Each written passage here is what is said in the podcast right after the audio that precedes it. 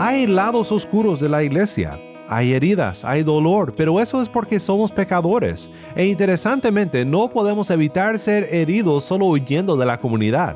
Tenemos que entregarnos al amor de Dios, en amor los unos por los otros, porque solo así creceremos y nos convertiremos en personas que se apoyan mutuamente.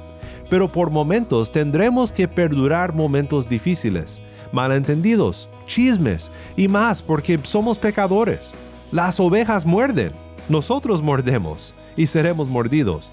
Pero el punto es que tenemos un buen pastor que nos apacentará, nos cuidará y nos alimentará de su gracia.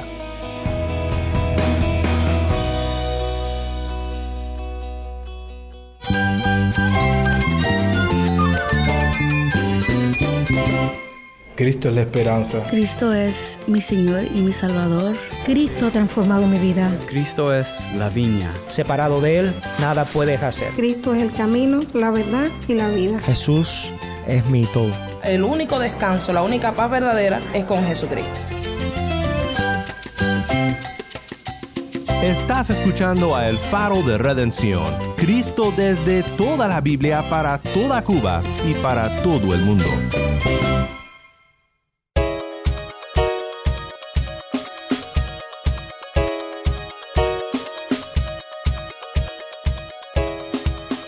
Hola, mi nombre es Daniel Warren, gracias por acompañarme aquí en El Faro. Hoy continuamos en la serie titulada Contentos en Cristo. El día de hoy iremos al libro de Eclesiastés, uno de los libros de sabiduría del Antiguo Testamento donde pensaremos en cómo nuestro trabajo y la soledad se relaciona con el contentamiento. También nos acompaña Leo, un hermano en Cristo que nos cuenta su testimonio desde Cuba. Cristo ha sido lo mejor que ha pasado en mi vida, porque recuerdo cómo era mi vida antes de, conocer a Cristo y era una vida bien vacía, de soledad, y había algo en mí, algún vacío que no podía llenar con, con nada. El Señor sabía lo que yo necesitaba y Él trató conmigo y hoy puedo decir que que ha sido lo mejor.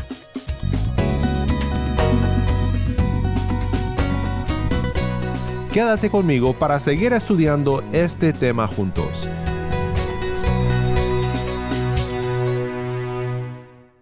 El faro de redención comienza ahora con exaltación worship. Amanece sobre mí.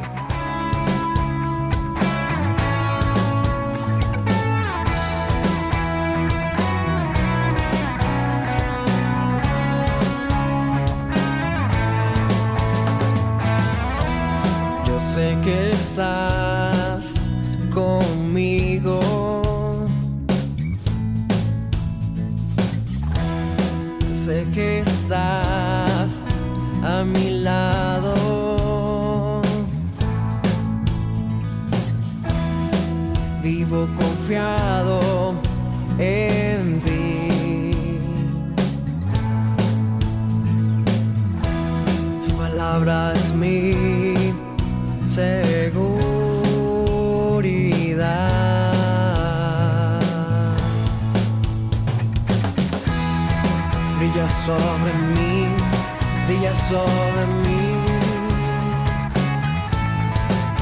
Mi Dios alumbrará mis tinieblas. Amanece sobre mí,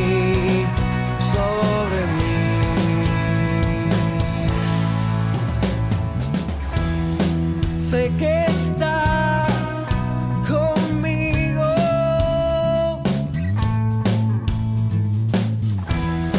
Sé que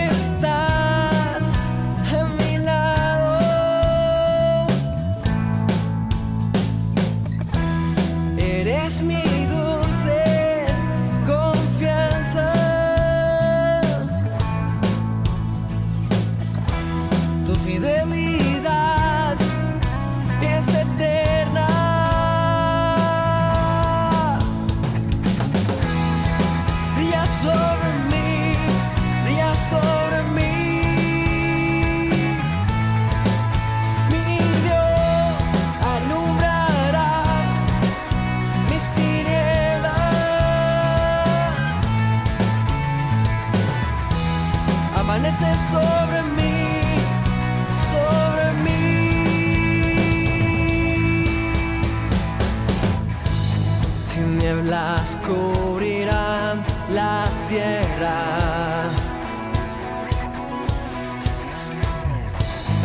Oscuridad las naciones. Mas sobre mí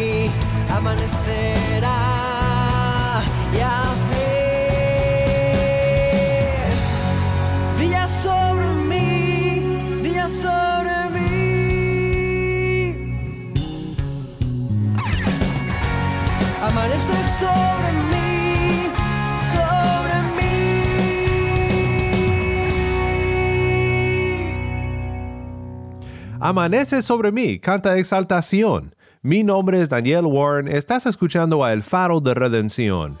Cristo desde toda la Biblia, para toda Cuba y para todo el mundo. Siempre que pienso en el libro de Eclesiastés, pienso en una frase de C.S. Lewis, donde Lewis dijo, se habrán percatado ustedes de que la mayoría de los perros no son capaces de entender cuando se les señala algo. Si les señalamos la comida que hay en el suelo, el perro, en lugar de mirar en esa dirección, nos huele el dedo. Para él un dedo es un dedo y nada más. Su mundo solo son hechos, sin significado. Seguro si tienes un perrito en la casa sabes que lo que Lewis observa es verdad. Pues el libro de Eclesiastés me recuerda esto. El autor agoniza y se consume con la creación, la vida y las experiencias. Todas estas cosas señalan hacia algo mayor, como cuando señalamos con el dedo a la comida, pero como el perro no puede dejar de mirar el dedo. Él probó todo lo que la vida ofrece y lo encontró vano, sin sentido. Y como Él nos revela a lo largo del libro, toda su vida exploró lo que la creación nos señala, como el dedo. Aprendió a ver más allá del dedo, más allá de la creación. Aprendió a ver al Creador. A diferencia del libro de Proverbios, no todo es tan fácil en Eclesiastés como parece ser en Proverbios. Proverbios nos presenta la sabiduría del cielo en blanco y negro, es decir, la mayoría de los proverbios se adhieren a lo que podemos llamar el principio de retribución. O sea, los justos reciben su recompensa y los pecadores reciben la pena de sus pecados. Así es de sencillo. Pero en Eclesiastés el predicador saca sus pinceles y sus pinturas y nos pinta un panorama expansivo de casi todas las excepciones. Pero ¿qué de esto? ¿Y qué de lo otro? Proverbios comienza con el temor de Dios y delinea el tipo de vida que refleja este amor. Eclesiastés no empieza con el temor de Dios, sino llega a ello como conclusión a toda la locura que existe en este mundo caído. Así podemos ver cómo Eclesiastés contribuye en la historia de la redención una profunda vista de la caída del hombre y del caos que resultó de la misma pero aún en su exploración de la vanidad de la vida, de la absurdidad, y tomo aquí prestada la idea de Albert Camus, el filósofo absurdista francés, en esta exploración de la absurdidad de la vida, encuentra también esperanza y otorga verdades que nos guían en nuestra experiencia de la misma. Hoy quiero pasar un poco de tiempo juntos en este libro para pensar en cómo se relacionan las observaciones del predicador de la vida en este mundo absurdo con nuestro contentamiento cristiano. Hoy estaremos en Eclesiastés capítulo 4. Estos son los versículos 7 al 12. Entonces yo me volví y observé la vanidad bajo el sol. Había un hombre solo, sin sucesor, que no tenía hijo ni hermano sin embargo, no había fin a todo su trabajo.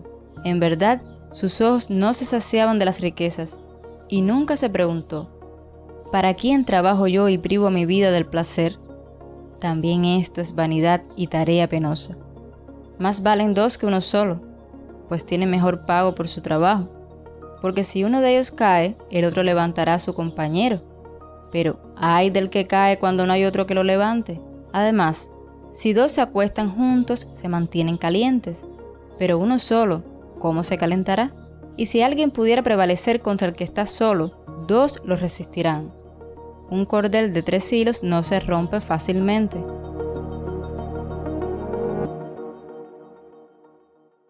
Gracias, Tai. Nuevamente esto fue Eclesiastés 4, versículos 7 al 12. Pues como hemos visto en nuestra serie, el tema del contentamiento cristiano está ligado de gran manera con el tema del dinero y del trabajo, y nuestro pasaje de hoy no es ninguna excepción. Pero me gusta este pasaje porque va más allá del dinero, va a su propósito. Tal vez te has preguntado, pero ¿por qué trabajo? ¿Cuál es el punto? Es la pregunta del versículo 8. ¿Para quién trabajo yo y privo a mi vida del placer?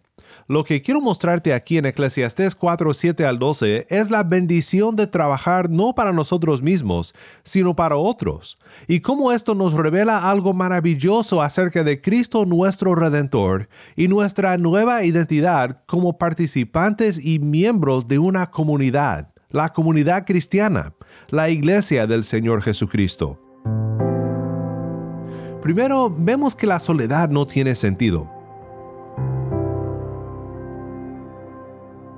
Este es el punto sencillo del versículo 8 que dice, había un hombre solo sin sucesor, que no tenía hijo ni hermano. Sin embargo, no había fin a todo su trabajo, en verdad sus ojos no se saciaban de las riquezas, y nunca se preguntó, ¿para quién trabajo yo y privo a mi vida del placer?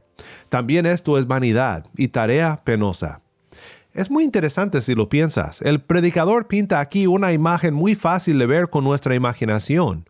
Uno que se levanta, se alista para ir a trabajar, sale de la puerta, camina a la oficina o tal vez toma el transporte público sentado solo, trabaja en su oficina, regresa a casa, come y se duerme. Y repite lo mismo día tras día, sin tener a otra persona con quien vivir la vida o para quien dedicar todos sus esfuerzos. Es algo triste y realmente deprimente. Y tal vez el ejemplo del predicador es demasiado real porque parece haber descrito tu vida. Esta es la importancia de leer la sabiduría de Dios y de meditar en los libros de la sabiduría. Son sumamente importantes y prácticos para nuestra vida y pueden ayudarnos a ver cosas que son tan obvias que a veces no nos damos cuenta de ellas. Y es triste, es vanidad, diría el predicador. Es una absurdidad trabajar y trabajar y trabajar solo para ti mismo. No fuimos creados para ser así. Doug Hamargold dijo, lo que hace de la soledad una angustia no es que no tenga alguien quien comparta mi carga, sino esto, solo tengo mi propia carga que cargar. Dice el comentarista Jim Winter comentando sobre esto, el éxito no tiene sentido cuando consume todo tu tiempo. Solo piensa en el político o en el hombre de negocios que sube a la cima de su profesión, solo para darse cuenta de que ha perdido su familia en el proceso, o una persona tan consumida por sus diversiones que se olvida a su familia. Winter comenta, para la mayoría, la pregunta ¿para quién trabajé? viene demasiado tarde. La triste realidad es que muchas veces las personas invierten tantos esfuerzos en el éxito material que menosprecian los tesoros que les rodean dentro de las cuatro paredes de sus mismas casas. Tesoros sentados a comer junto a ellos en su mesa. Tesoros acostados para dormir a su lado en su cama cada noche. Dios nos bendice con inigualables tesoros en nuestras familias, que no deben de ser olvidados en nuestro anhelo por más y más y más. Y para ti que me escuchas que tal vez no hayas recibido aún la bendición de una familia para quien trabajar, te recuerdo que en Cristo sí has recibido una familia. Eres parte de la familia de Dios. Ahora la obra de tus manos puede tener un santo propósito, bendiciendo a personas necesitadas en la familia de la fe. Así que no dejes que esta reflexión del predicador te desanime, sino más bien recuerda el gran amor que Cristo nos ha mostrado al hacernos una familia por la fe en Él. Así que primero la soledad no tiene sentido. En segundo lugar, la soledad no es segura. Vuelve a escuchar los versículos 9 al 12 de Eclesiastés capítulo 4. Más valen dos que uno solo pues tiene mejor pago por su trabajo. Porque si uno de ellos cae, el otro levantará a su compañero. Pero hay del que cae cuando no hay otro que lo levante. Además, si dos se acuestan juntos, se mantienen calientes. Pero uno solo, ¿cómo se calentará? Y si alguien pudiera prevalecer contra el que está solo, dos lo resistirán. Un cordel de tres hilos no se rompe fácilmente.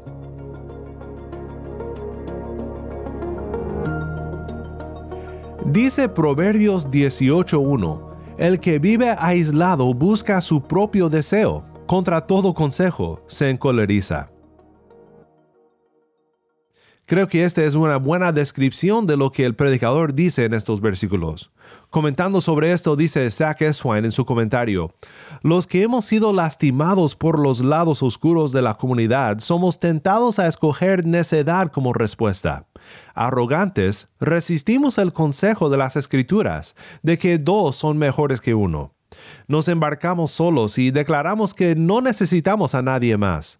Pero esta respuesta hiere tanto como la herida que no deseamos repetir. Necesitamos gracia para distinguir entre el trigo y la cizaña. Parte de esta gracia identifica a vecinos dados a nosotros por Dios, quienes nos traen noticias de un pastor, en medio de la lucha bajo el sol.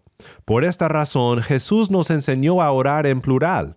Padre nuestro, danos, perdónanos, no nos dejes caer en tentación, líbranos, nos. No yo solo, sino nosotros.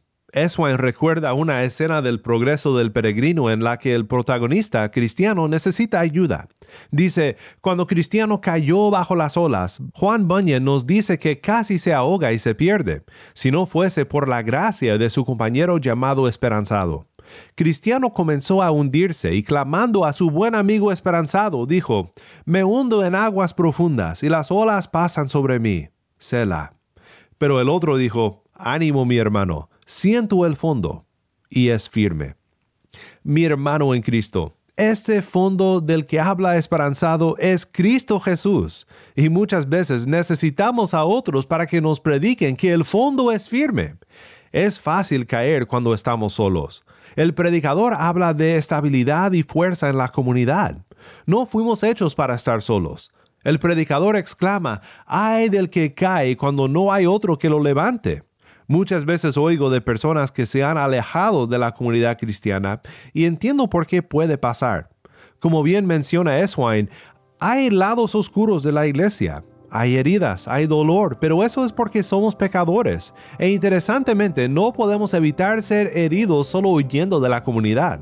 Tenemos que entregarnos al amor de Dios, en amor los unos por los otros, porque solo así creceremos y nos convertiremos en personas que se apoyan mutuamente. Pero por momentos tendremos que perdurar momentos difíciles, malentendidos, chismes y más porque somos pecadores. Las ovejas muerden nosotros mordemos y seremos mordidos. Pero el punto es que tenemos un buen pastor que nos apacentará, nos cuidará y nos alimentará de su gracia. No somos la oveja singular de un pastor, somos un rebaño.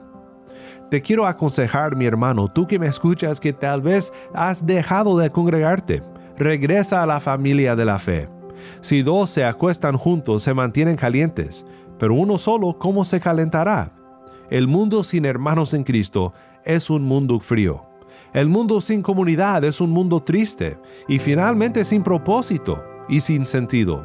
Así que deja de trabajar para ti mismo, viviendo aislado contra todo consejo, como dice Proverbios, y vuelve al redil del Señor.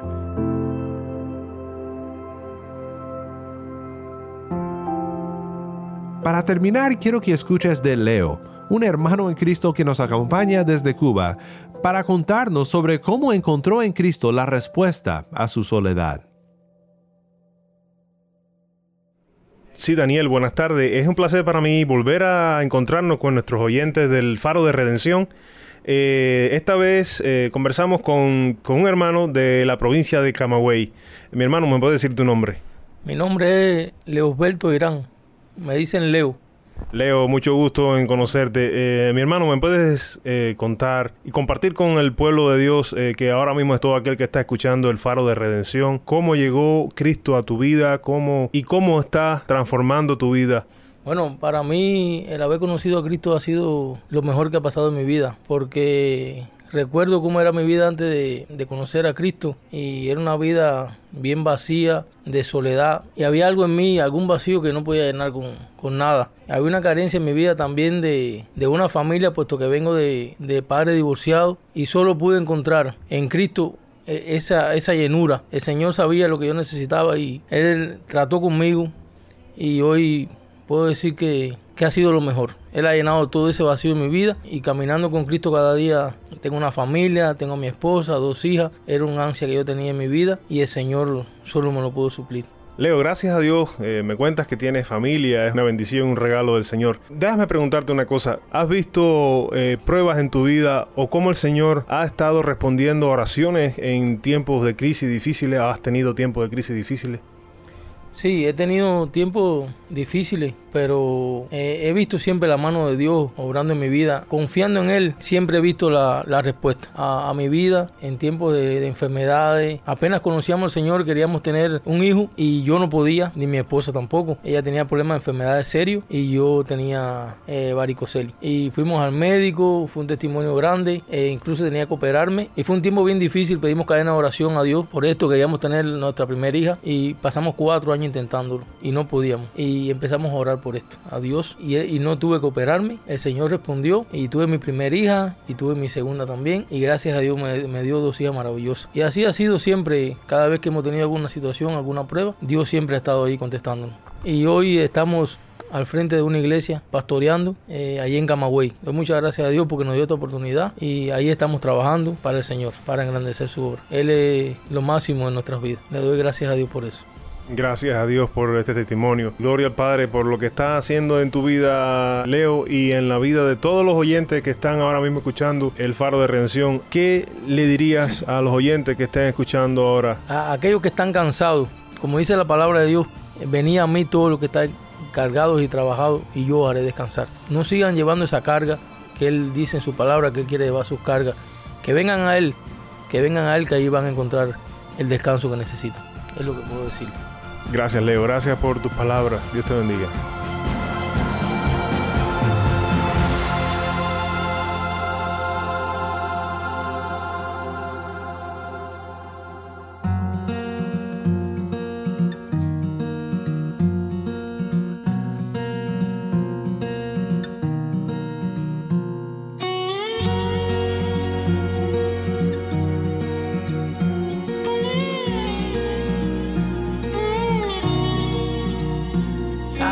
Un buen amigo, mi amado Salvador. Contaré lo que él ha hecho para mí. Hallándome perdido e indigno pecador, me salvó y hoy me guarda para sí. Jesús jamás me falta, jamás me dejará. Es mi fuerte y poderoso protector. Del mundo me separo y de la vanidad para consagrar mi vida al Señor. Si el mundo me persigue, si sufro tentación, confiando en Cristo puedo resistir. La victoria me asegura, elevo mi canción. Grandes cosas Cristo ha hecho para mí.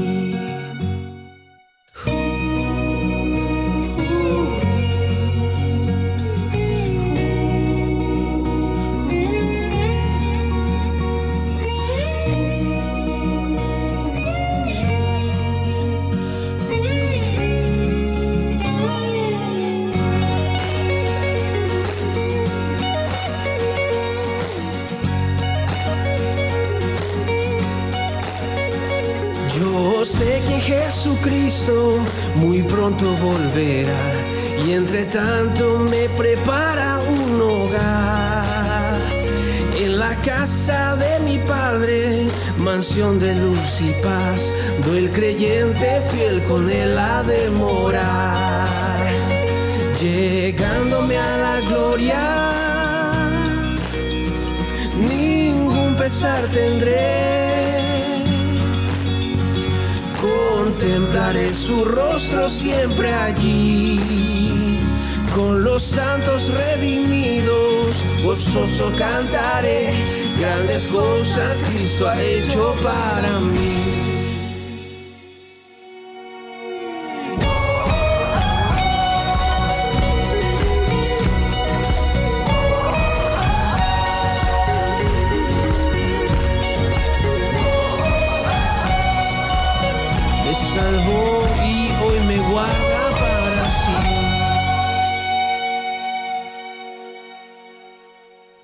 Hallé un buen amigo, canta Martín Manchego. Mi nombre es Daniel Warren. Gracias por acompañarme aquí en El Faro.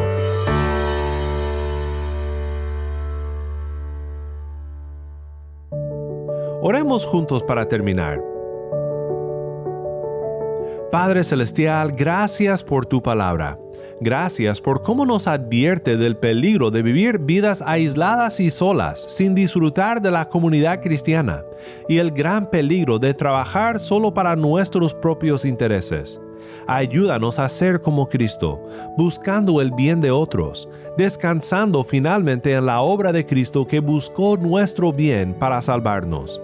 En el nombre de Cristo Jesús oramos. Amén.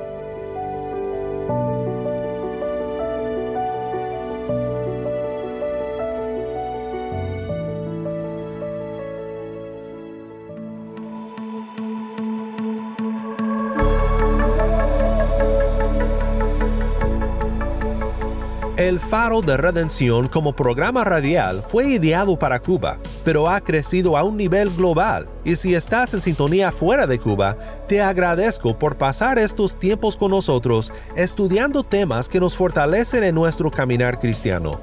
Para más información sobre este ministerio y sobre cómo tú puedes formar parte de nuestra misión, visita nuestra página web elfaroderedencion.org nuevamente nuestra página web elfaroderedencion.org. No olvides que también nos puedes seguir en las redes sociales, en Facebook, Instagram y Twitter. Solo busca El Faro de Redención. Allí encontrarás más contenido durante la semana para animarte en tu fe y para mantenerte informado sobre el ministerio de El Faro. Si esta programación ha sido impactante para ti, queremos saber de ti puedes escribirnos al correo electrónico ministerio arroba el faro de Nuevamente nuestro correo electrónico ministerio arroba el faro de O mándanos un mensaje de voz a nuestro número de WhatsApp. Y cuando nos lo mandes indícanos si podemos incluir tu mensaje en un futuro programa. Nuestro número de WhatsApp es 1 786 373-4880. Nuevamente nuestro número de WhatsApp 1-786-373-4880.